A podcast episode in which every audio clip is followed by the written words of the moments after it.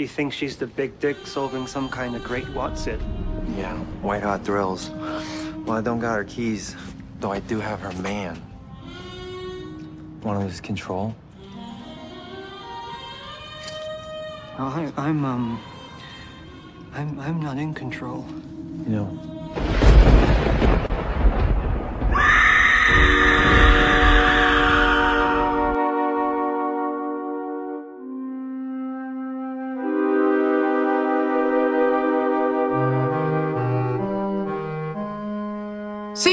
Senhores e outros, sejam muito bem-vindos ao Esqueletos no Armário, seu podcast de horror queer, criado por três coisas horríveis, mórbidas. Estamos começando o primeiro episódio da nossa maratona, do nosso mês especial do Pride Month, e é um primeiro episódio muito especial, um primeiro episódio focado em recomendações. Mas, antes de tudo, vamos às apresentações. Eu sou o Luiz e eu não sou esposa de ninguém. Eu sou o Álvaro e eu também sou um horrendo que é fã de Final Girls. E eu sou o João e nós somos arte, Arthur. Eu compraria e eu penduraria na parede, sabe? Homem e mulher, 1956.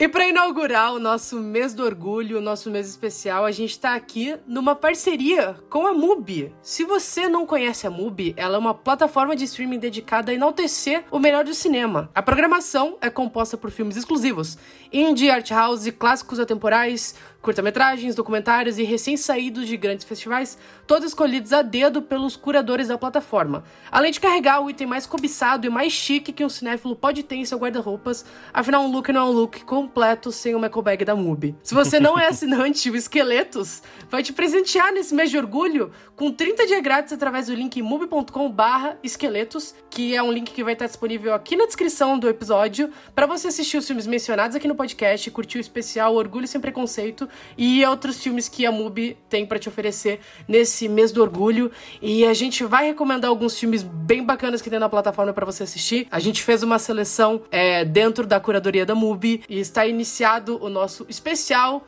Esqueletos da MUBI. Eu espero que vocês gostem. Watching this now, all that excitement's gone. Now I'm just reminded of something that went so wrong after a blissful year living together. Para começar esse nosso especial Esqueletos na MUBI, a gente vai começar falando sobre dois curtas.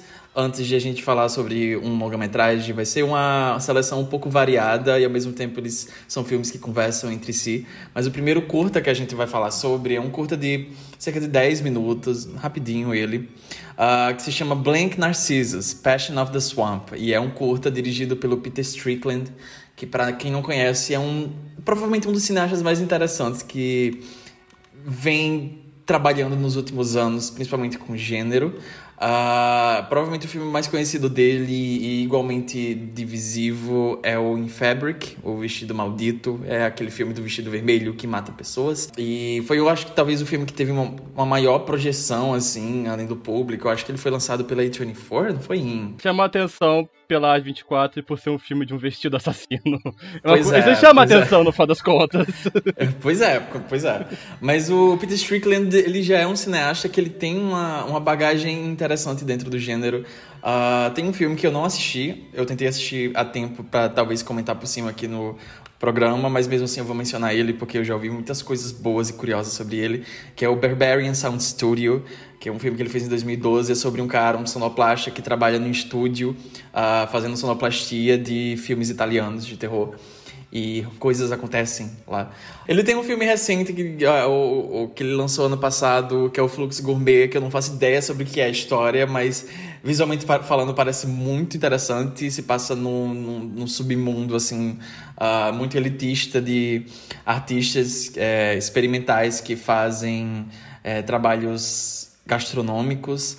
Uh, mas também uma das, talvez uma das coisas mais interessantes da, da filmografia dele é que ele já dirigiu um show ao vivo da Bjork. Mas é claro. Mas é Mas claro. é claro. Let's go, Pride Month! Let's get, Let's get sickening, sabe? Ele já dirigiu o show da Bjork, da Biofilia Live.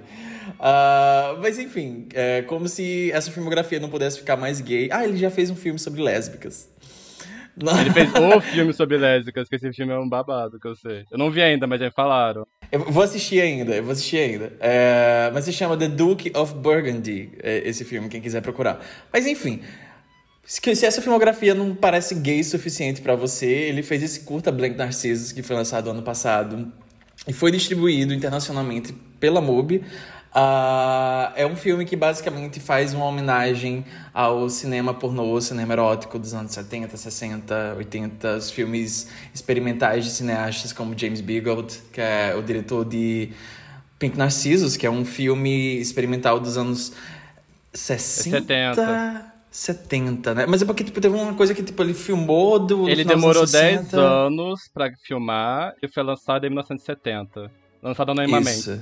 Muito bom. Dever de todo homossexual assistir esse filme. É, é uma experiência visual absurda.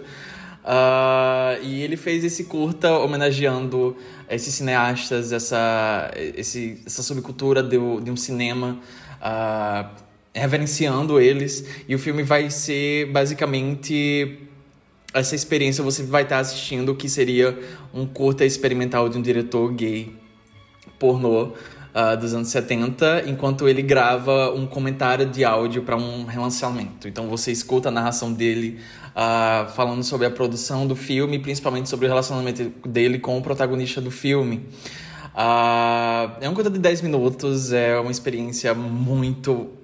Eu achei muito avassaladora para é porque é contido, sabe? É basicamente, tá dentro da história, tá dentro da narrativa ele ser contido. É basicamente essa experiência visual do cara entrando num pântano cinema, é, é cenográfico e interagindo com, com dildos que estão saindo do, de árvores. ah, e... eu tentei ser mais chique. É. Eu falei o ambiente. Mas o ambiente, enfim, né? Não, saindo a árvore, de a árvore, a árvore tem pau, sabe? Ele chupa o pau da árvore. Eu amo que eles falam que ele fala que é só um dildo, porque originalmente era um republicano que ia fazer, e o cara ficou, não vou chupar um republicano. Aí veio um outro cara pra fazer o pau, que também era republicano, mas ele fingiu ser democrata. E daí ele não pôde filmar porque ele pegou sífilis, sei lá, clamídia. Gonorreia, pegou assim. gonorreia. gonorreia. Gonorreia. Ai, é bom, cara, é bom, desculpa. É muito bom. É muito bom, porque, uh, como eu tava falando, além dele ser, tipo... Ele é muito contido em espaço, em ambiente, em, até em narrativa, mas ele tem uma dimensão tão absurda que eu não tava esperando. Enquanto ele vai... É, mexendo nessas memórias uh, de um tempo esquecido da vida dele e a relação dele com esse rapaz. Eu acho que o curto ele vai crescendo tanto, sabe? Criando uma dimensão tão, tão forte. Tem algumas passagens, algumas falas da narração dele que me impactou de um jeito que eu não estava esperando. E eu não terminei, eu só fiquei assim, real sem palavras. Abri o Letterboxd, botei cinco estrelas e pronto, sabe? Cara, esse, é, quem sugeriu para botar fui eu a gente, quando a gente tava fazendo a nossa curadoria, tipo, ai, ah, o que, que a gente pode falar? Uh, e daí é só porque eu tinha visto bastante gente falando dele, o pôster dele é uma bunda, e daí eu pensei, ok, vamos, vamos botar esse aqui. Black Narcissus, você pensa o quê? Em Black Narcissus, aquele filme dos anos 40, que teve uma minissérie ano passado, não teve? Enfim, Freiras. Freiras. Débora Kerr batendo um sino, Feira com tesão se jogando do precipício, é um ótimo filme, recomendo. Oh, oh, excelente, vamos lá, let's go! E daí eu pensei, não, bota o Black Narcissus, porque foi distribuído pela MUBI e eu, sempre, eu tô me enrolando há um tempo para assistir, sabe? Aí botamos, é, sugerimos, fomos atrás, sentei para assistir. Eu não sei o que eu tava esperando, não era isso. Mas quando a gente terminou de assistir, eu e meu namorado, a gente assistiu, a gente parou, a gente se olhou e a gente ficou, nossa. é, são 11 minutos muito bonitos. Ele começa é, falando sobre. Ah, uh, me chamaram para fazer esse áudio comentário sobre esse curta que eu fiz, sei lá, 40, 40 anos, né? Ele fala uns 40 anos atrás. Uh, que eu nunca imaginei que ninguém ia assistir. É, agora você pode ver numa versão remasterizada no DVD da sua casa. E daí ele vai desenrolando as histórias por trás das imagens que você tá vendo na tela. Como o João falou, é, é um texto muito bonito, muito tocante, muito melancólico. O final é, é realmente devastador, assim, e é só. Ele é, um, é, é o tipo de experimento que eu gosto muito em cinema e que também só pode ser reproduzido através de curta-metragem. Uh, a ideia toda de se fazer um curta, né? De se contar uma história é, de maneira mais enxuta. Uh, eu acho que permite esse tipo de brincadeira, experimentação, sabe? Tipo, brincar com o visual, brincar com a narrativa, brincar com a história. Ele te dá ali uma dimensão de anos e anos de um relacionamento fracassado através de cenas um pouco mais explícitas e cenários e uma pessoa muito bonita se masturbando em tela, enquanto um senhor de idade fala sobre esse amor perdido dele, como ele pensa nisso. É muito bonito, é muito forte e eu acho que é um, um dos melhores exemplos que a gente tem assim de como se brincar com o gênero, como fazer arte queer também. Uh, e essa ideia também de referenciar é, pornografia sedentista, né? Tipo, essa, essa forma de arte queer muito importante que tá muito. Foi, foi um pouco perdida. Tipo, ainda existem várias pessoas uh, indo atrás e descobrindo, restaurando esses filmes, distribuindo. Eu achei interessante a ideia de construir um curto em cima dessa ideia de preservação de memória, sabe? A preservação de memória dessa dessas pessoas, dessa comunidade, desses artistas que existiram e como eles essa existência foi tipo esquecida com o tempo e um senhor de idade recontando isso através de imagens de pornô. Eu gostei muito, achei muito bonito, achei muito tocante de verdade. Deu aquela engasgadinha no final, Nossa, sabe? Quando você tá assistindo coisa vai... Uh, uh, Aquele meme da senhoria falando "Wow, Ted Lasso powerful", sabe? Tipo, é, sim. Você não tinha direito de me machucar, eu sou sensível, sabe? e aquele tem tem aquela fala específica que me me, pegou um pouco, me atravessou um pouco, sabe? Aquela cena que o rapaz está se masturbando e ele fala. De vez em quando eu tento imaginar se a, a carne dele, a pele dele, como ela se parece agora que ele tá velho, se as juntas dele doem do mesmo jeito que as minhas e se ele se machuca o tempo todo e se o, os olhos dele ainda têm aquela energia que tinha naquele tempo, sabe? Fiquei, Uau! eu realmente não tava esperando, deu uma É intenso. É, é. Eu também não sabia direito o que esperar desse curta. É, eu, pelo título, eu imaginei que seria alguma referência ao Pique Narcisos, ainda mais que eu tinha visto algumas imagens. E pra quem não viu, o Pique Narcisos tem, uma, tem um visual muito específico, sabe? Que é uma coisa muito colorida, muito artificial, é, twinks seminus, enfim. É, e quando soube dessa proposta de ser tipo, como se fosse um áudio comentário falso de um filme, desse filme. Achei instigante. É, só que esse filme acho que ele vai muito mais além só desse exercício, no final das contas, sabe? É, igual o Luiz, tipo.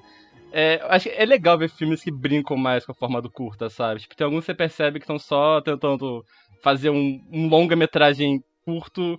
É, ok, tá, válido. Só que eu acho que é mais interessante quando eles brincam com o próprio formato é, que é a liberdade que o curta pode dar. É, e esse, é, primeiramente que eu ele me lembrou muito. É, vou ser bem pedante agora. Ele me lembrou muito o Jorge Luiz Borges, o escritor argentino, porque o Borges tinha isso de fazer contos que eram como se fossem é, ensaios sobre livros que não existem, biografias de autores que não existem. E aqui nós temos esse filme que a gente está vendo, que tem uma história que não existe por trás das coisas. Esse, esse diretor que não existe, rememorando memórias que não existem, sobre pessoas que não existem, e, tipo, isso gera um impacto muito grande, no final das contas. Acho que ele vai além só dessa brincadeira do. de você estar vendo um filme que supostamente não existe, pra poder construir toda essa. Não metáfora, mas tipo, essa homenagem que ele faz ao. a como as câmeras podem perpetuar, tipo, memória, sabe? Não só a imagem, mas tipo, tá perpetuando esse momento, sabe? Tudo que tá por trás dela. E ele cria toda essa história falsa por trás pra aumentar essa força toda. É, ainda mais não só isso de perpetuar essa memória, mas também de criar uma fantasia, né? Tipo, os relatos dele é de que o relacionamento não tava dando muito certo, é um relacionamento que já não tinha muito diálogo, tá meio fracassado. Só que o que a gente vê é justamente essa fantasia que eles criaram para eles, né? Dentro desse apartamento, é que todo o cenário é o apartamento deles, que eles inventaram como se fosse uma floresta. E elas têm que criar essa fantasia. Essa fantasia existe pra sempre, né? Tipo, eles não se conhecem mais, ele falou que se atravessasse na rua, eles não, provavelmente não iam se reconhecer, ele não sabe se ele tá mais vivo. Mas essa memória, essa fantasia existe pra sempre. E eu acho muito interessante que é, a MUBI ela também, tipo, bota, além dos filmes, ela também coloca, tipo, alguns textos, artigos e tudo mais. Você vai a pena dar uma olhada neles. E tem um que o diretor ele fala sobre o filme. Ele fala que a ideia dele é, ele recebeu a proposta de um curta, mas uma proposta tipo, meio em branco, sabe? Faz o que você quiser. E foi durante a pan... foi pouco antes da pandemia. É, durante a pandemia, isso obviamente foi adiado, né? Por razões meio óbvias. E ele disse que ele ficou, tipo, pensando muito nisso. Ele disse que ele voltou muito à, à pornografia dos anos 70.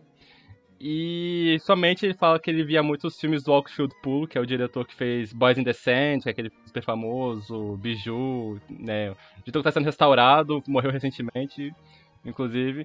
Que os filmes deles tinham. As, as edições lançadas em dia dos filmes deles tinham comentários em áudio. E ele sempre tinha um ar muito melancólico de é, falar sobre como tipo, esses atores eram amantes dele, como alguns deles já morreram, tinha memória muito melancólica disso, para além de só falar questões mais técnicas, né, de como foi gravado, etc. E ele fala coisas interessantes que ele fala que, tipo, durante a pandemia ele tava isolado, obviamente, ele tava muito carente de contato, de contato físico mesmo. E isso gente que transparece muito no filme, né? Porque o filme tem um pouco dessa melancolia, que dentro do contexto do filme também pode ser um pouco interpretado como talvez uma melancolia em relação à crise da AIDS, né? Tipo, essa melancolia de toque e tudo mais, da ausência do toque. E que eu sinto que dialoga muito com esse momento e eu, eu sinto que até pós-pandemia também, né? Tipo, essa ideia de personagem tá praticamente é, tocando o outro através da imagem, sabe? A câmera é esse instrumento do amor, é um amor à distância, um amor tipo, que não tem o um toque, mas tipo, está sendo manifestando através do próprio cinema e tudo mais. É, e além disso, acho que é um filme que o texto dele é muito bonito, é, tipo, um texto muito melancólico, essas histórias, tipo, de amor que não dão certo para as contas. E visualmente o filme é muito lindo também, tipo, as cores são muito fortes, a iluminação é maravilhosa, sabe? Tudo tem uma textura meio aveludada, quase. E também tem um senso de humor muito divertido, sabe? Eles ficam brincando com como a produção é tosca, tipo, como eles tiveram que arrumar um dildo porque o cara não tava presente. Tem uma muito boa que ele fala, tipo, que o cara tava começando a ter uma ereção porque o interfone tocou e era o cara cobrando aluguel. e isso acabou com cortou o clima, só que tinha que gravar porque tinha que devolver a câmera no dia seguinte. Enfim, é um curta que vale muito a pena. É um curta que vale muito destaque dentro desse catálogo do, do Mês Orgulho. E eu acho que também dá meio que o tom das outras recomendações que a gente vai dar, porque todas elas são, tipo, esses diretores que estão lidando com. Um, reimaginando referências que de alguma forma têm uma sensibilidade queer, né? Tipo, filmes, pornografia, é, cinema de terror, etc. Earlier you told me about a uh, dark heart. What is that? Know created from fear. Fear of being judged, fear of others, fear of being different. É, o segundo curta que a gente gostaria de comentar hoje é onde um queridinho aqui nosso, que é um curta do Ian Gonzalez, o diretor francês que lançou Faca no Coração, já temos episódios desse filme. O diálogo gay sobre a produtora pornô, que o assassino mata pessoas usando um dildo com uma faca. É um filme que a premissa parece boba, mas no final você tá chorando. Está disponível na MUBI, me fez chorar, recomendo muito. Ian Gonzalez, ele tem uma produção bastante interessante. Ele lançou ano passado um curta-metragem chamado Ridius, é, que é um curta-metragem barra videoclipe. É, se eu não me engano, o Ian Gonzalez, o irmão dele, tem uma banda, então tipo, ele trabalha nos videoclipes da, dessa banda também. Daí tem uma certa familiaridade com isso, e esse curta é esse, esse misto das duas coisas. E vai contar a história do Oliver Sim, que interpreta a si mesmo, um cantor inglês, que ele está tipo, rememorando a própria vida num programa de auditório, e à medida que ele vai rememorando, temos contato com as músicas dele, e ele vai pouco a pouco revelando que ah, ele tem, sempre teve uma familiaridade muito grande com cinema de terror, e que ele sente. Sempre sente muita familiaridade com as Final Girls, etc., mas que também sente que existe uma coisa meio monstruosa dentro dele. E essa coisa monstruosa é momento a Flora.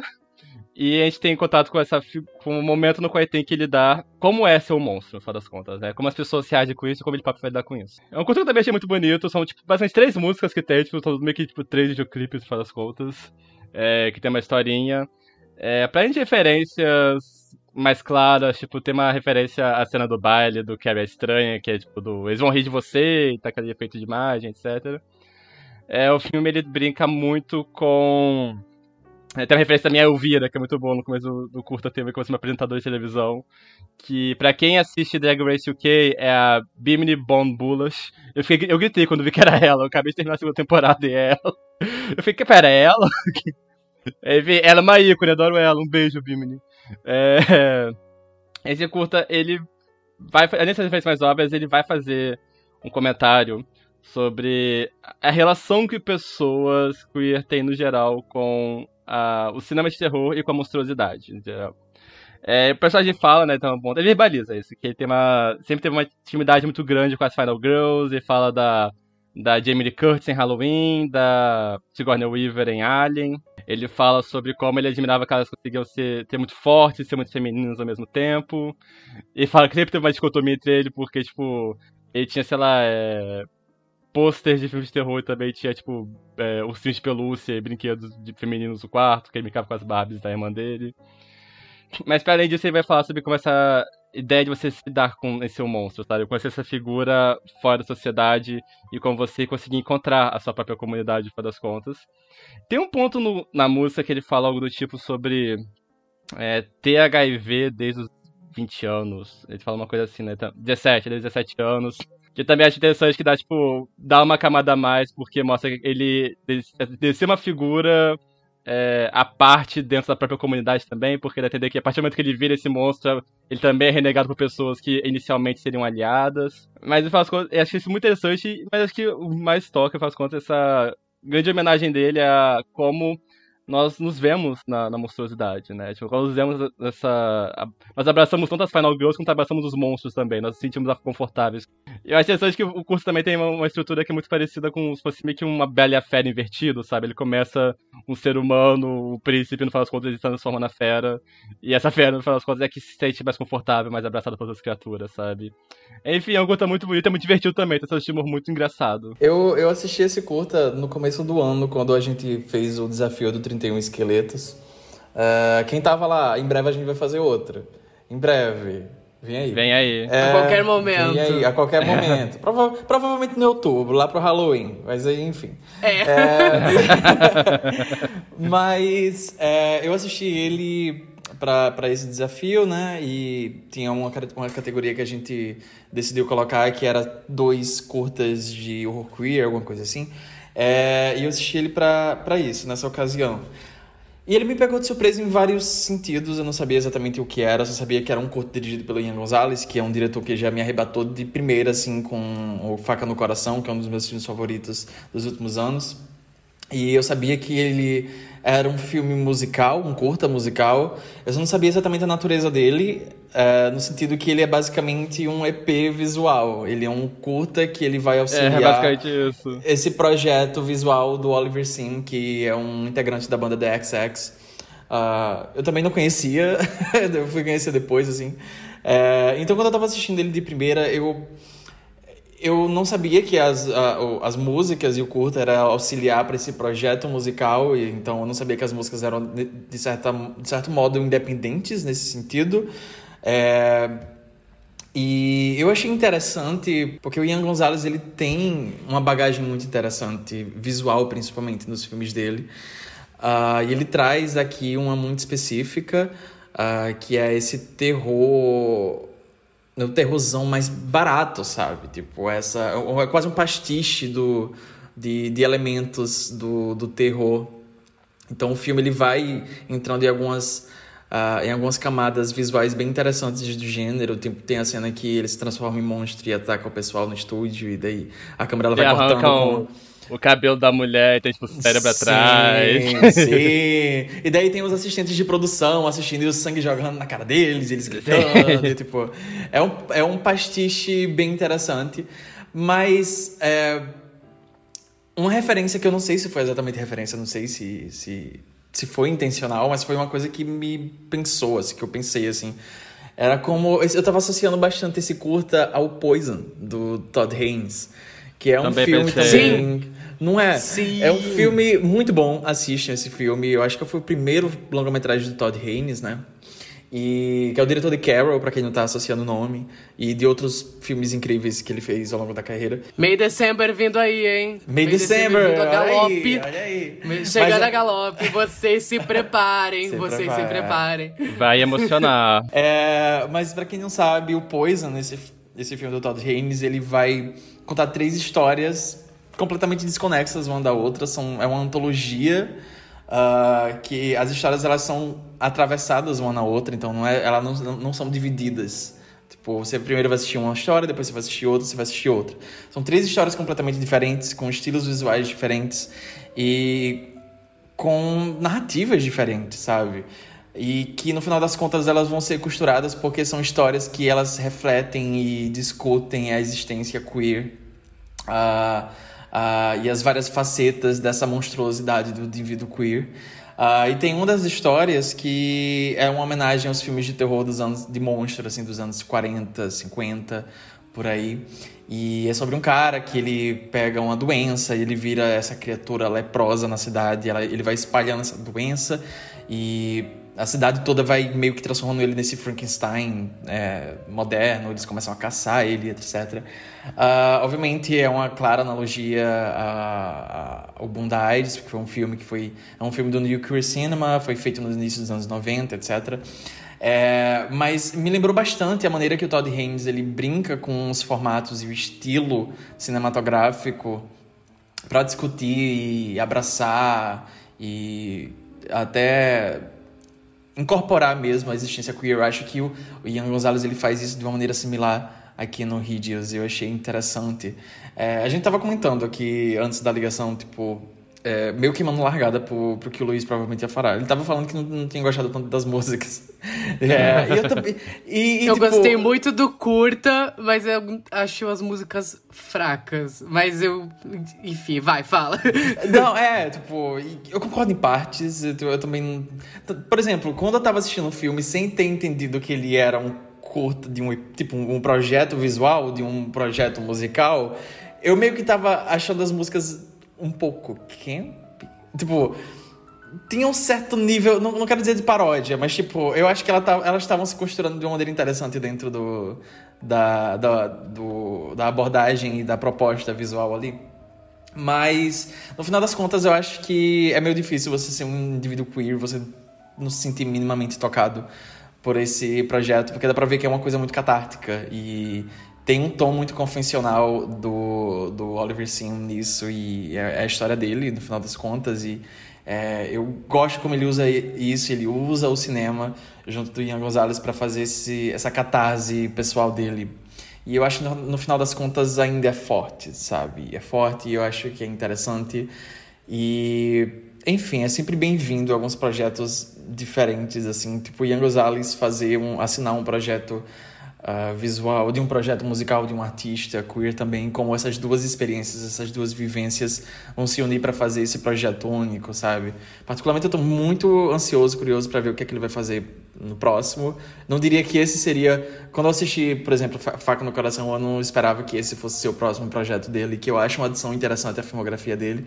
Então fica a recomendação da gente para vocês conferirem. Vocês Pode falaram falar. tudo que eu tinha para falar, basicamente. João até usou algo que eu provavelmente perdão. comentaria para comentar e comentou por mim. Perdão, mas tudo perdão. bem. Perdão. O que eu tenho para adicionar. não, o que eu tenho pra adicionar é que, tipo, eu acho que pontos. Há, há, pontos que talvez vocês não tenham comentado que eu acho que me tocaram muito enquanto eu tava assistindo. Uh, eu acho que a principal delas é quando ele vai falar sobre, tipo, as Final Girls e ele tá lá conversando com é, sendo entrevistado, tem toda aquela sequência da criança assistindo o Oliver sendo entrevistado na televisão.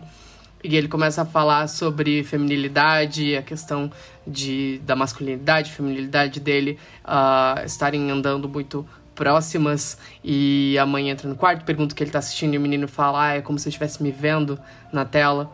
E daí ele canta essa música que é sobre masculino e feminino. Ele... Aquela do Lulu Santos, sabe? É. e daí ele bota a mão na câmera e a criança bota a mão na câmera também. Eu achei muito bonito, me tocou muito, algo que a gente fala bastante aqui no programa também sobre essa ideia uh, muito particular da vivência queer e da experiência queer com arte, de é, enxergar na arte como um único refúgio que a gente tem, sabe? Uh, eu acho muito bonito como ele aborda isso nesse filme. Uh, e depois tem a questão do horror também, quando ele começa a matar todas as pessoas, você vê a criança e a mãe é, abraçadas, assustadas, mas sem tirar os olhos da tela. E daí depois a gente tem toda aquela cena em que ele vai pra uma festa meio BDSM que tá acontecendo. Tem várias pessoas que são iguais a ele, são monstros iguais a ele, e outras pessoas. E outras pessoas não. E no final, quando você entende que isso é uma análise para HIV também, é algo que eu achei muito forte, porque, tipo, isso que o Álvaro falou, ele é a, algo de fora pro mundo, mas dentro da, comunidade, da própria comunidade dele também. E daí quando vê aquele homem uh, falar para ele, ah, você é lindo, tipo, uh, e tentar beijar ele, ele simplesmente não deixa e vai embora. E o curta termina com ele falando uh, que ele vive com HIV desde os 17 anos e dele se pergunta, né, se ele é horrendo. É, eu achei muito bonito, achei muito forte, achei muito tocante. E é isso aí, tudo que vocês falaram. aí uma coisa que eu queria complementar no final. É, primeiramente que o visual do filme é um absurdo. Tipo, eu gosto muito daquele começo. Não, é lindo, mostra, é maravilhoso. Sim. Tipo, um cara, tipo, é, vai que de separar a imagem dele como se fosse corpo separado da mente e tudo mais, que é sentimento de associação que eu acho comum também. Eu gosto muito como, como mistura preto e branco, com colorido, tipo. Além de homenagens óbvias, acho que ele tá tipo, fazendo homenagem tipo, ao, ao, prazer de você assistir esse tipo de filme que é exagerado, é realista e tudo mais. E também fiquei o tempo todo pensando no, nos textos do Jack Halberstam, que é o autor do Arte Queer do Fracasso. Ele tem um livro sobre terror também, que é os Skin Shows. E é interessante que ele fala sobre a imagem da Final Girl lá, uma hora que ele fala que é, o texto que deu origem ao termo da Final Girl, né, que é o Man, Woman, Chainsaw, se não me engano, a autora fala algo do tipo que a Final Girl ela sempre se masculiniza no final, seja, uma figura misto de homem e mulher, que ela até pega, ela pega a arma do assassino, que é um fala, etc, é uma figura masculinizada. E ele discorda falando que não, que na verdade ela se torna uma terceira coisa, ela se torna é a figura do monstro, e o monstro é uma figura que não é nem homem nem mulher, se transforma em algo novo. E esse filme faz meio que. O curso faz isso literalmente, né? Tipo, ele começa a ver Final Girls, só que no final ele não, ele não vira um de homem mulher, ele vira uma terceira coisa. Ele vira um monstro, ele vira uma figura que é uma monstruosidade, justamente por causa disso ele é uma possibilidade para outras coisas, outra forma de vida e tudo mais. Enfim, é um curso que eu gostei muito, né, recomendo fortemente. E, e um beijo em Gonzalez, querido. Somos muito um seus fãs. o amigo que é amigo do Álvaro, tá? Ele Não. segue o Instagram do Álvaro. Ele e o Álvaro conversam na DM e o Álvaro fica mandando print das conversas pra gente. a gente conversou só uma vez. Querido. Uh, eu lembrei de uma coisa. Eu tenho uma, um, um flash de cena que eu gosto desse filme. Dá pra ver muitas as referências visuais dele. É, eu acho que é na cena da festa. E daí aparece Beauty and the Feast e o cara com a luva. Sim! e a pessoa sendo fistada é um monstro. Eu achei é... esse detalhe muito interessante. Boa, boa. E o cara que dá em cima dele tá com uma camisa de Emily Curtis também, vai achar isso. Sim. Your importance to Arthur has far more to do with how much you can hurt him than how happy you can make him. What is our marriage then? A strange sort of friendship that started out with a few sexual privileges? Yeah. That's marriage. Well, I'm through being sexy. Uh, how long can anyone be sexy for anyway? Even men. Ok, indo para nossa próxima recomendação, principal recomendação do programa, a gente quer falar de um longa-metragem. A gente quer falar de Please Baby Please da Amanda Kramer, que já pediram pra gente mais de uma vez para falar dentro do programa, mas a gente tava só esperando a oportunidade especial e que momento melhor para falar sobre isso do que no mês do orgulho. Uh, Please Baby Please, para você que não sabe, é um filme, é o terceiro filme da Amanda Kramer, e ele conta a história desse casal, que é a Suzy e o Arthur, interpretado pelo Duda de Harry Potter e a atriz indicada ao Oscar, Andrea Riseborough, uh, a Oscar nominee, que você provavelmente leu muitos textos Uh, falando sobre a indicação dela ser ou não válida esse ano. Foi um grande ano para Andrea. É, gostamos de fingir que ela foi indicada ao Oscar por esse filme. Que o Leslie era nome, era nome fantasia da empresa, sabe? Ah, o filme conta a história desse casal, que é o Arthur e a Suzy. Eles moram numa vizinhança é, um tanto quanto perigosa, digamos assim. E um dia eles estão voltando para casa, eles encontram essa gangue, matando, entre aspas, né? A gente não sabe, essas duas pessoas na frente do apartamento deles. Uh, e esse grupo é, deixa eles passarem e entrarem dentro de casa se eles contarem qual que é o apartamento que eles moram, que é o apartamento 2B. Eles sobem, é, eles têm uma festa, um encontro de amigos e o relacionamento desse casal vai se desdobrando é, ao longo de duas crises existenciais que estão acontecendo. A primeira deles, a, a Suzy começa a dissociar pra caralho. Ela começa a ter muitas dúvidas com questão a questões de masculinidade, que é algo muito interessante como é tratado dentro do filme. E o Arthur, porque ele sente uma atração, ele sente algo por um pelo Ted, que é um desses um, um desses principais da gangue, que é um é um cartoon do Marlon Brando em um bonde chamado Desejo, basicamente. uh, eu quero começar falando sobre esse filme com duas citações e duas citações completamente malucas. É, de duas pessoas completamente aleatórias, mas a primeira delas, eu vou ser pedante, eu vou citar Susan Sontag, porque nas últimas semanas eu tenho lido o Contra-Interpretação, que foi publicado assim aqui no Brasil, que é um livro que mistura vários ensaios dela, né, o principal dele sendo o Contra-Interpretação. Mas tem o Notes on Camp nesse livro também, que a gente vive falando sobre isso, a gente já explicou várias vezes. Calma, não se deixa passar o carro. Não sei se estão escutando, mas tá bem. Eu ouvi. Eu ouvi. A gente já falou várias vezes sobre acessibilidade camp, acessibilidade queer aqui, mas tem é, duas citações que eu acho que conversam muito com esse filme, especificamente dentro do manifesto da Sun Sontag, que eu queria ler. A primeira delas é que ela fala que o camp é uma visão de mundo em termos de estilo, mas um tipo de estilo peculiar. É o amor pelo exagero, pelo off, pelas coisas sendo o que não são. O melhor exemplo se encontra pelo Art Nouveau, o estilo camp mais típico e plenamente desenvolvido.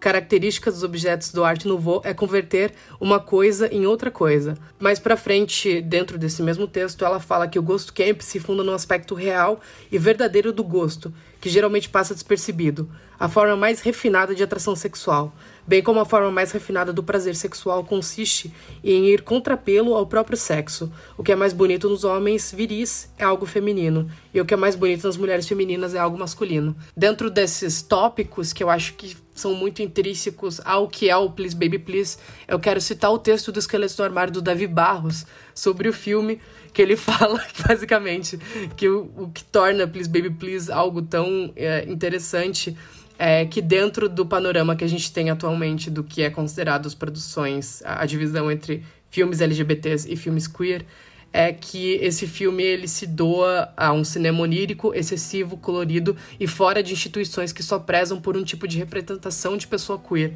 Uh, esses filmes que são produzidos com o intuito de universalidade, que não é algo real, é, digamos assim, né? Não é algo que vá representar tão bem a comunidade é, porque não existe nada de universal dentro dessas vivências. E é a partir dessas interpretações que eu acho que é muito interessante falar sobre o Please Baby Please, que é um filme extremamente crítico à questão de masculinidade. É um filme que desconstrói muito essas questões de masculinidade. É uma versão de Amor Sublime Amor dirigida pelo Kenneth Anger. Nossa, sim, sim. E eu acho que, muito além do Kenneth Anger, ela traz muito de outras, outros diretores dessa subcultura queer, principalmente a subcultura queer setentista e sessentista. Sessentista, tá certo? Não sei. Uh, é estranho, né? Palavra estranha, mas enfim. que, é, principalmente o Kenneth Anger e o Sondheim, que, né? Amor Sublime Amor, Steven Sondheim. Mas também o Tennessee Williams e o John Waters. Eu acho que tem um quê de John Waters de exagero muito forte dentro desse filme. Esse filme é camp pra caralho é extremamente estilizado, ele está se doando completamente à estética. Particularmente para mim, ele funcionou 100%. Eu passei o filme inteiro com um sorriso de orelha, a orelha. É divertidíssimo ao mesmo tempo em que ele é muito. Eu acho que ele é muito certeiro dentro dos próprios temas e dos próprios textos. Da, da Leona Vingativa. A gente faz uma piadinha e fala uma coisa séria pra pessoa não pensar que é muito bacana. Porque se a pessoa ri, faz pensar, sabe? eu, acho, eu acho o trabalho da Amanda Kramer aqui algo é, incrível, é muito único dentro dessa. Dentro do, do, do, nosso cinema queer atual. A gente já falou várias. Dentro, várias vezes dentro desse programa, a gente, dentro desse próprio episódio, a gente falou sobre outros diretores que estão trabalhando dentro dessa sensibilidade também. Mas eu achei esse filme muito interessante, o modo como ele se comporta e basicamente os temas que ele vai tocar. E principalmente uma visão feminina sobre esses temas, né? Tipo, esses temas sobre questões de masculinidade que são muito fortes, assim. E é a frase que eu falei lá no começo, que ela é um momento em que a Andrea Riseborough, ela fala que o personagem só quer que a gente tema a masculinidade dele para ele não temer a deles. Eu acho que é um dos momentos mais fortes do filme em que dá essa virada para os dois personagens poderem abraçar uh, as questões é, de feminilidade e masculinidade deles no final e desconstruir isso. E eu gostei muito, eu acho o casal desse filme muito fofo, porque mesmo que haja essa disrupção entre o casal a partir desse evento que acontece no começo do filme, eu gosto muito como eles nunca duvidam do amor deles um pelo outro. E o filme vai construindo isso assim do tipo, o Arthur tá apaixonado por esse outro cara, a Suzy tá descobrindo o prazer dela, a masculinidade dela nessa violência, digamos assim. E ao mesmo tempo em que absolutamente tudo indica para essa disrupção de casal, eles nunca deixam de ser honestos um com o outro sobre quem eles são enquanto casal. E eu achei isso muito interessante, eu acho muito queer, aquele final é muito bonito, aquela cena final é incrível. Ah, linda, linda, linda. Tretas que foram resolvidas com poliamor, sabe? Tipo, Tretas que foram resolvidas com poliamor. É... Sem brincadeira, eu acho que Andrea Reisenberg provavelmente tenha uma das minhas performances favoritas do ano passado. Ela tá tão divertida nesse filme, ela tá se divertindo tanto nesse filme. E ela entrega camp, ela tá extremamente exagerada, ela tá extremamente histérica e ela tá muito bonita. Ela tá muito bonita nesse Ela filme. tá. Eu fiquei obce... Eu tô saí desse filme obcecado por ela. Eu já gostava muito dela. Ah, A gente já falou dela, a gente gosta muito dela em Possessor, a gente gosta muito dela em outras coisas. É, a indicação pro Oscar foi merecida, sim. Cara, ela tá muito bem. Esse filme, esse filme é dela, esse filme é de muitas pessoas, mas esse filme principalmente é um filme dela. Eu acho importante falar do quão bem ela tá nesse filme. É, ela é uma atriz maravilhosa, ela é uma atriz que merece tudo. Enfim. que merece tudo. Menina, mulher, esse é o seu momento. Cara, lembra, lembra quando começou a CPI do Oscar e daí alguém falou, Nossa, tipo. lembro. Ah, estamos procurando a Andrea. tipo, FBI do Oscar falando, estamos procurando a Andrea. É. Mas não conseguimos achá-la. Aí a- alguém, a pessoa era contando, por quê? Porque ela é muito boa no trabalho dela. E tinha várias fotos dela em vários filmes. e ela tá completamente diferente. Cara, porque é incrível, porque todo filme que essa mulher faz, ela tá com outra cara, sabe? Ela, vai não trocando. troca pele, sabe? A Andrea Risenshine tem um muda de rosto todo filme, sabe? A Margot Martin tem Jack, sabe? Que a piada de que ela tava, ganhou um Tony mesmo sendo foragido da polícia, porque ele, ela desapareceu do papel. É muito boa essa. É... Cara, esse filme, né? Quando saiu o trailer, eu já falei, eu preciso disso entrando pelos meus poros, sabe? Tipo, porque o trailer era uma coisa tão, sabe? Tipo, o neon, a roupa de couro, o personagem que tem cidade ambígua, eu tava assim, uau, velho. Cara, é que não é nem neon, sabe? Tem uma cena que eles revertem o preto pra outra cor. É tipo, aquela cena do bar, eles botaram. Eles reverteram o preto pra azul. Vocês perceberam que não tem preto naquela cena, sabe? Tipo. O bago do olho deles tá azul. É muito, é muito bonito. É um. É, É é estranho, mas é bonito, sabe? É, e ela. Essa situação de, tipo, de ser o, o. Se o Kenneth Anger dirigisse o West Side Story, tipo, é perfeita, porque, tipo, o que ela faz. Ela tá meio que mastigando várias referências de cinema queer, sabe? Então, tipo, tem referência aos filmes de Beefcake na cena do, do cinema, é, os visuais do Kenneth Anger e a obsessão que ele tinha com, tipo, motoqueiros e roupas de couro, é, as referências ao West Side Story. Nem sempre a gente associa o West Side Story com, tipo, cinema queer, mas, tipo, pra quem não se lembra, por exemplo, tem um personagem trans naquele filme, é, toda a Uhum. situação de, de amor proibido e tudo mais, tipo, é possível ver essa relação, e aí é do Sondheim, que já deixa bem, o, meio claro qual é a relação com isso. Gay judeu, sabe? É, tipo, tem a Demi Moore nesse filme, sabe? Eu gritei quando eu vi isso, que eu não sabia que ela ia estar nesse filme. A Demi Moore nesse filme. Ela eu tá não sou esposa de ninguém. Ela tá. Sabe essa uma cena que eu amo quando ela chega, ela simplesmente entrega as compras dela pra, pra Suzy carregar. E ela vai, tipo, falando, falando, falando, falando, falando sem, parar, sem parar. Elas estão lá no apartamento e ela começa a falar: Você casou com um homem bom. Um homem sensível. Porque é isso que a gente quer, não quer? Um homem que não. é, Porque você sabia que ele não queria tocar em você. Aí a André fica, é. Aí a Suzy fica, é. Aí ela fala.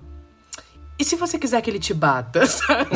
Ela bota a mão no pescoço. E, se você quiser que ele, que ele te enforque? Eu gosto dela É falando muito que o marido bom. dela. Eu gosto que ela. é, Quando ela fala que o marido dela tá, sei lá, procurando algum vibrador pra ela, só que ele não percebe que ela tá numa casa cheia de objetos que podem ser vibradores pra ela. sabe?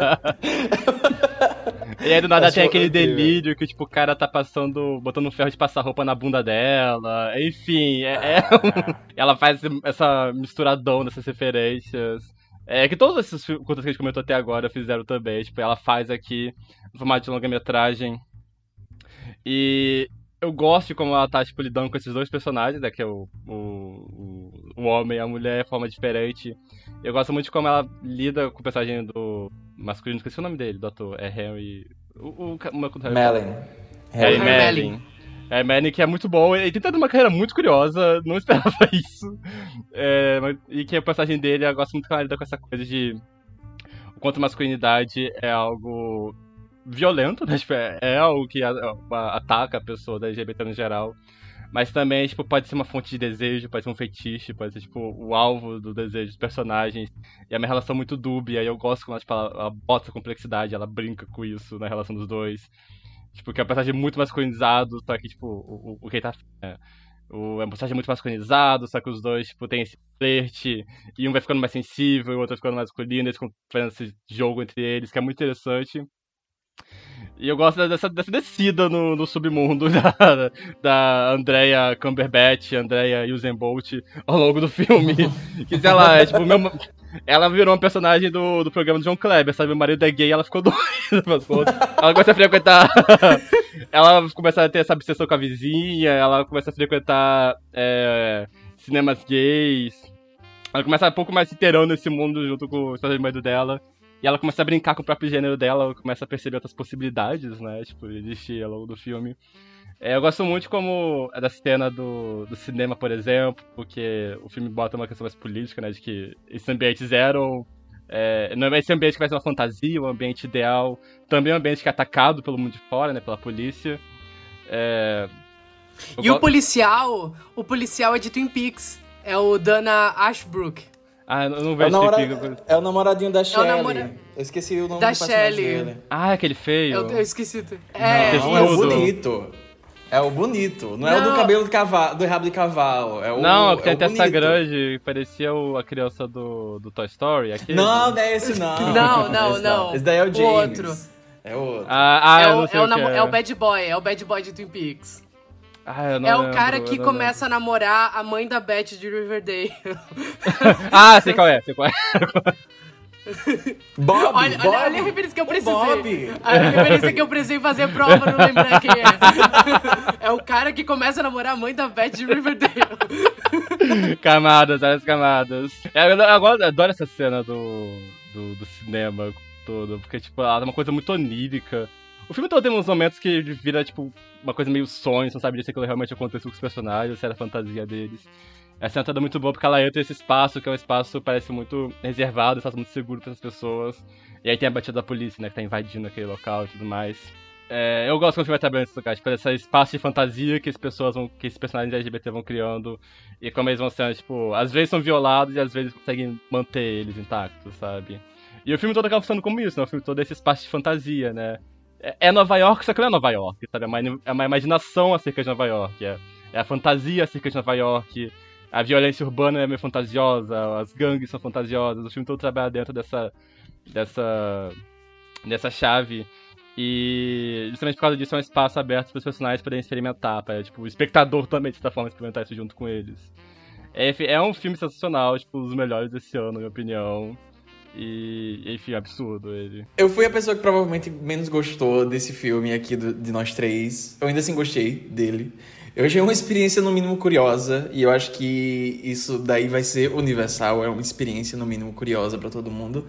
É, Eu acho que ela puxa referências muito interessantes pra fazer esse filme. É West Side Story, como se o Kenneth Anger tivesse dirigido. E daí tem muita gente. Tem muito rostinho conhecido. Tem rostos ali que você vai ficar. Hum, onde é que eu conheço essa pessoa, sabe? E além desses principais, tem tipo. Tem a. Deixa eu abrir a, a- o elenco. A Jess Sinclair, do Mundo Tá, a Sobre Jess Sabrina. Tem- A- Cara, pois sabe o é. que me pegou? Sabe o que me pegou? Foi um momento O assim que eu, eu Twink- acho que eu ia. Eu achei que eu ia. O, Twink, de, Search, Party. É, Eu achei que eu cara, fosse gritar porque a primeira aparição dele é muito rápido. É literalmente ele entrando, correndo, eh, com os olhos regalados, os braços abertos pra abraçar a Demi Moore e a cena corta.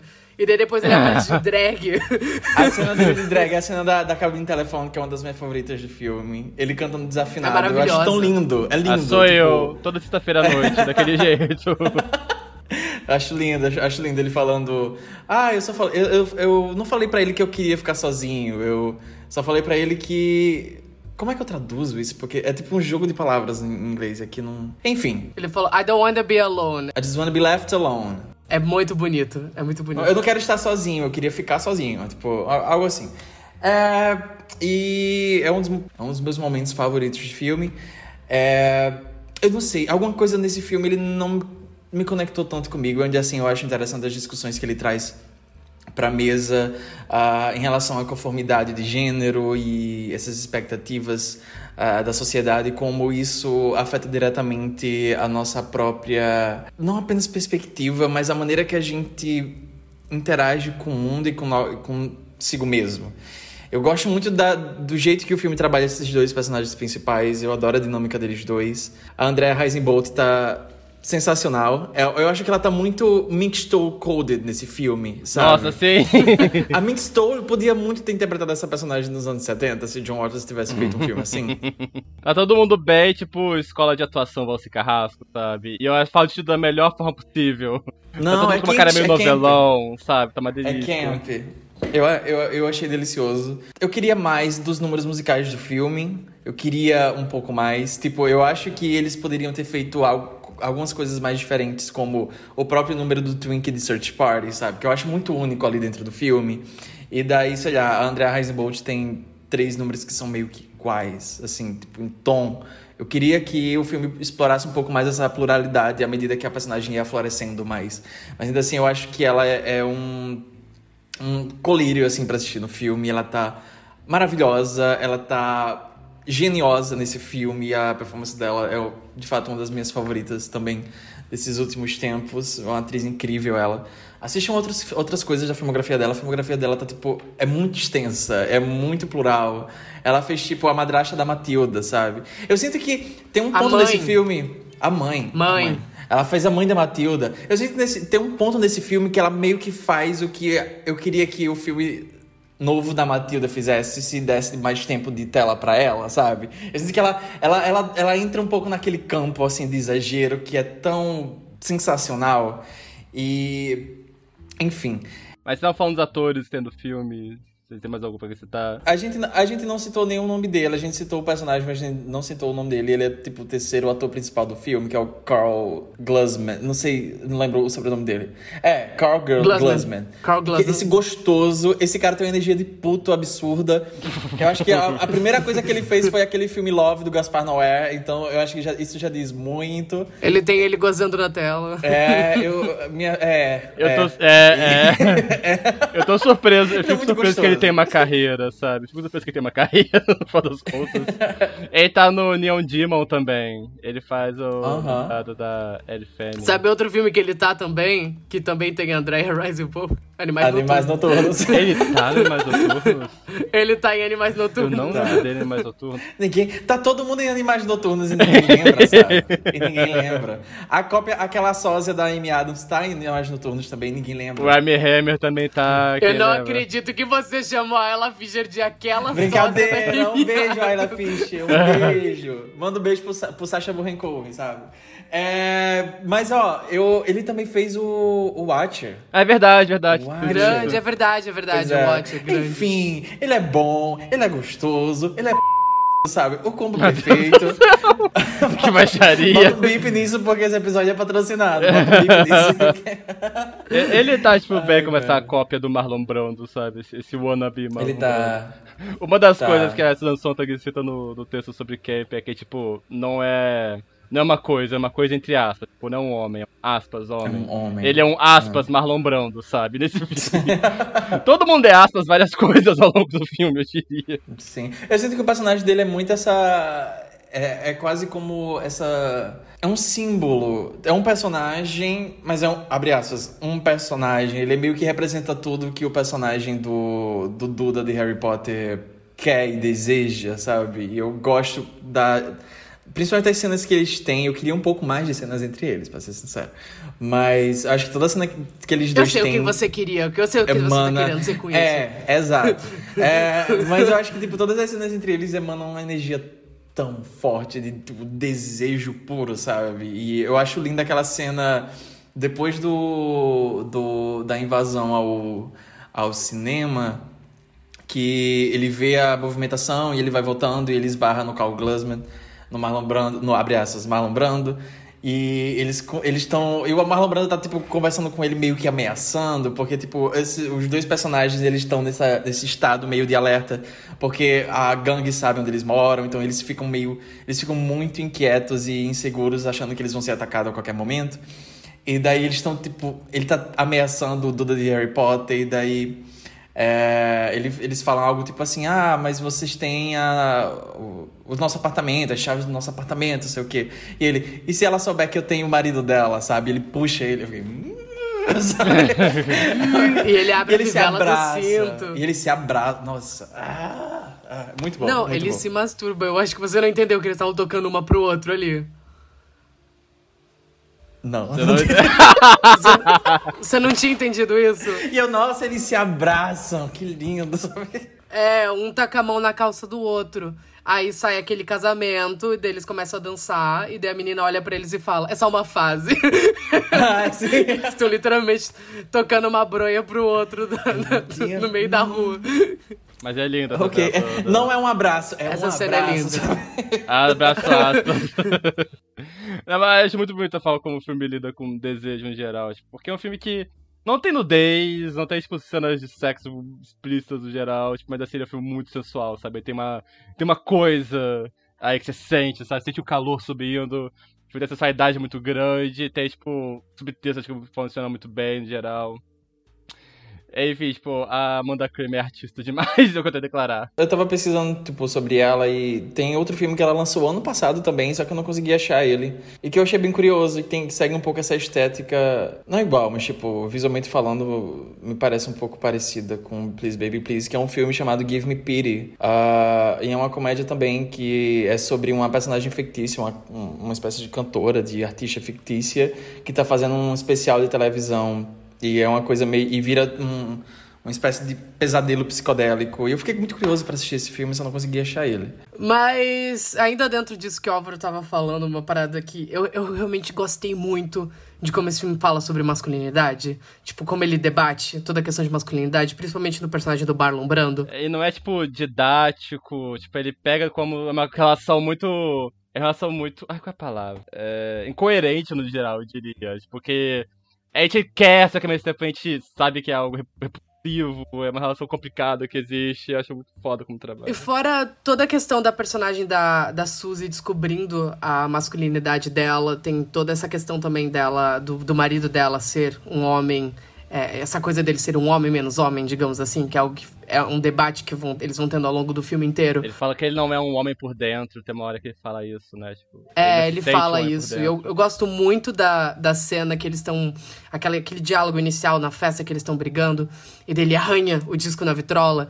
E ele fala que ele se sente. que ah, ele não é homem o suficiente. E que ele se sente ameaçado por todas as pessoas na sala. Ele fala: tem dois homens e duas mulheres aqui. E eu sinto a minha masculinidade ameaçada por todos vocês. Ah, eu gosto muito disso. Me lembrou muito é o Pussilga do Pasolini. Que tem uma cena do, do Pussilga que eu gosto bastante, que tem dois... O Pussilga, pra quem não sabe, é um filme que o Pasolini fez, acho que em 69, e conta essas duas histórias, assim. Tem a desse cara é, que tem esse desse casal que eles estão meio que flertando ao longo do filme, desse cara que ele vai entrar em coma. Ah, e tem uma história de canibalismo que se passa séculos antes, e essas duas histórias vão intercalando. É um filme que vai meio que... É, meio que fazer esse manifesto antiburguesia, que era algo que o Pasolini fazia muito.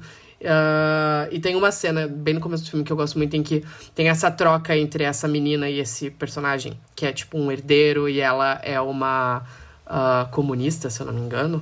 É, posso ter errado, faz bastante tempo que eu vi esse filme. Mas tem uma cena que me marcou muito, em que eles estão meio que um debatendo com o outro. E sabe essas cenas em que um personagem fica jogando um anzol pro outro pra ver se o outro pega? Ah, e se desafiando e, e tem uma energia muito sexual entre eles, assim, tipo... Tem uma cena ótima em que ela tá falando... Ela começa meio que desafiar ele e ela fala... Ah, seu sexo é masculino e o seu nome é tal. Ah, mas você não sabe quem você é de verdade. Aí ela vira pra ele e pergunta: Você não quer se conhecer de verdade? Ele fala: Não. E ela fica: Por quê? Ele falou: Não, porque eu gosto do jeito que eu sou, porque é a prerrogativa do meu gênero. Uh, eu, eu gosto muito dessa cena que ele fala que, tipo, não se conhecer é um pouco da prerrogativa do gênero dele, porque a masculinidade tá muito ligada à questão de brutalidade. E algo que dentro do, do filme eu acho que é muito bem trabalhado, porque o Arthur é esse homem que se sente emasculado, enquanto a Suzy é uma mulher que vai descobrindo a masculinidade dela. E ao mesmo tempo em que tem essa figura extremamente masculina, que é o personagem do Marlon Brando, ele não necessariamente corresponde algumas dessas coisas porque ele é ameaçador, ele é sexual, mas ao mesmo tempo ele não vai lá, sabe? Enquanto os outros personagens vão. Ele não é violento, digamos assim. Você não vê esse personagem performando isso, porque tudo que ele tá fazendo é para proteger ou seduzir esse outro personagem. Eu acho muito interessante que é quando esses, há essa, esse balanço é, entre o que está acontecendo, você tem no final do filme os dois se beijando enquanto a personagem da Andrea performa a, a visão masculina daquele, daquela relação toda, sabe? Tipo, dos dois cederem um pouco sobre isso.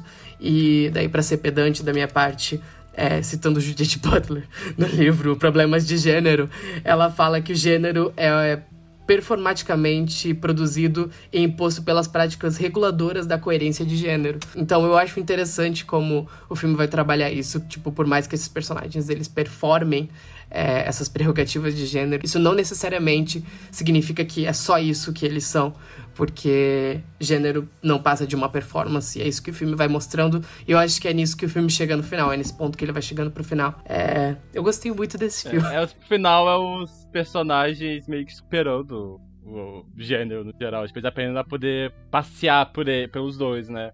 O protagonista abraça um pouco uma certa feminilidade, tipo, tem aqueles problemas mais o Machão também, tipo, abraça um pouco isso. A Andrea, Bababá, ela. Andrea Reisenstein. Andrea Heidenberg. Andrea Riedenberg. Andrea Reese Witherspoon. Andrea Reese Witherspoon.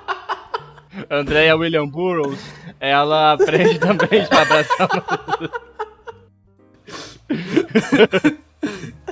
Que saco. Ela fala que ela também aprende, tipo, abraçar essa masculinidade. Tipo, eles estão só, só se curtindo, sabe? Tipo, ela tá se divertindo, se tornando uma figura mais masculina, tipo, mesmo tempo ela não deixa de ser, tipo, uma mulher cis, pelo menos no final não dá a entender isso. É, se você quiser fazer uma leitura trans, que também é bem válida, acho que tá bastante aberta a isso. É, os personagens pra aprender a poder meio que passear por isso, pelas contas, né? Passear pelas expectativas de gênero, pelo que é, no geral. Acho muito é fascinante o final, sabe? É uma grande. É uma bom, é um bom final para toda essa odisseia que eles têm, tipo, de desejo e de dissociação em relação a isso. So I wouldn't kick a man in the ribs until his chest is flat and his heart is a flapjack. I wouldn't do that. And neither would Arthur. That's because he refuses to fight. He refuses to be a man. I won't be terrorized into acting like a savage just because I was born male. Então, meus amores, esse foi o especial Esqueletos na MUBI recomendando três coisinhas muito legais que a gente viu dentro da plataforma, falando um pouco mais a fundo de Please Baby Please. Se você não é assinante da MUBI, como eu falei lá no começo, mas só relembrando aqui, a gente tá te dando 30 dias grátis para você assistir esses três filmes ótimos e muitos outros que existem dentro da MUBI. É... Não porque é um episódio patrocinado do catálogo da MUBI do caralho. Tipo, é muito bom. É um catálogo muito foda, de verdade. Uh, então, se você quiser assinar esses 30 dias grátis, é mubi.com barra esqueletos. Aqui na descrição do episódio vai ter também o link para você poder fazer a sua assinatura. E se você quiser encontrar o Esqueletos no Armário em qualquer rede social, é arroba esqueletosgays. Você pode conferir o nosso site, que é esqueletosnoarmário.com. Se você gostar do nosso trabalho, trabalho, é, você pode ajudar a gente também no apoia.se barra esqueletos gays. No Twitter você me encontra como arroba escrabroso, no Instagram com arroba e eu tenho um perfil também para postar mídia física, que é arroba coisas cabrosas. Sou Álvaro, se quiser me encontrar no Twitter, a minha arroba é gueracula98, tenho um perfil no Instagram para comentar sobre filmes de terror, que é gueracula underline. E também tenho um no Instagram para poder ficar postando imagens de locais LGBTs que eu vejo em filmes. Um dia desse eu postei do cena do Please Baby Please também lá, cena do cinema. E eu sou o João, se vocês quiserem me achar no Twitter é JON3TO, no Instagram joneto89. Eu tenho também uma conta profissional, eu sou designer, faço posts de filmes. Inclusive eu fiz hoje um post de Please Baby Please, eu vou postar em breve, e daí vocês vão lá curtir e engajar. Eu vou mandar para vocês verem. É, é arroba NRibDesign, tanto no Instagram quanto no Twitter. Mas para fechar o programa, a gente quer recomendar alguns filmes que tem na MUBI que a gente gosta bastante para vocês assistirem. Uh, e tem a mostra especial da MUBI que é Orgulho Sem Preconceito o nome. E eu acho muito divertido que no texto da MUBI tá escrito saindo do armário de celuloide. Eu, achei, eu acho isso Sim. muito legal. Uh, tem vários filmes bacanas para você ver lá, como Shiva Baby, Carol, do Todd Haynes. A gente citou o Todd Haynes aqui. É, vão assistir Carol. Uh, todos esses que a gente citou aqui também, Please Baby Please. Mas tem muita coisa bacana também dentro dessa mostra para vocês irem vendo ao longo desse mês. Tem o Thelma, do Joaquim Trier, que é basicamente o filme que se perguntou e se a Carrie do Carrie Stringer fosse uma lésbica? Que é basicamente isso, essa garota com poderes telepáticos, que a família religiosa tá tendo uma crise porque ela é lésbica. É, tem o Great Freedom, que é muito bom, que é um filme sobre, tipo, esse cara que na Alemanha, né, porque a homossexualidade é legal, tipo, ele é preso várias vezes, então, tipo, ele passa grande parte da vida dele na, na prisão. E o filme é, posto, é do ponto de vista das vezes que ele esteve na prisão. É um filme bem forte, bem bonito. É, Shiva Baby, que é o filme da. E, o filme que eu usou perguntar, e se é, Uncut Gems fosse um filme sobre bissexuais, sabe? isso. Eu nunca vi Uncut James, eu mas. Eu também não, okay. mas eu sei que é, é um filme que todo mundo usa como exemplo de faz filme que causa ansiedade, sabe? Faz sentido, faz sentido. Um muito bom que tem aqui, que eu assisti recentemente, é o Happy Together do Wong Kar Wai. É, todo mundo fala que o Mubi é a casa do Wong Kar Wai, mas assistam Happy Together, é lindo. Eu vou assistir, é eu lindo, é muito lindo, é muito, é, é devastador, é muito lindo. E tem Má Educação também, Má Educação do Almodóvar. Twinks. Que tem episódio Twinks do Fatale. é. Twinks Fatale, sabe? O noir gay do, do Almodóvar. Tem também Faca no Coração, que a gente já gravou episódio também. Tem um filme brasileiro muito legal chamado Inferninho, que conversa muito com o Please Baby Please. Recomendo. A sessão dupla dele seria muito massa. Tem um chamado Orgulho e Esperança, que é sobre o momento na história no qual o movimento gay inglês se juntou com o movimento de mineiros, porque estavam os dois putos com Margaret Thatcher. É uma história real essa, interessante. Toda. E é bacana, tem muita diversidade aqui no geral. E tem muitos filmes que são tipo do Paquistão, Índia, Polônia, sabe? É bacana pra poder... Tem um português que é muito bom, que eu vi há muito tempo, que é do João Pedro Rodrigues, que é o Fantasma, o nome. Tem um outro dele aqui chamado Morrer como um Homem. Enfim, tipo, pra vocês quiserem nesse mês do orgulho fugir um pouco do só Estados Unidos ou Inglaterra, vale a pena dar uma olhada nessa mostra.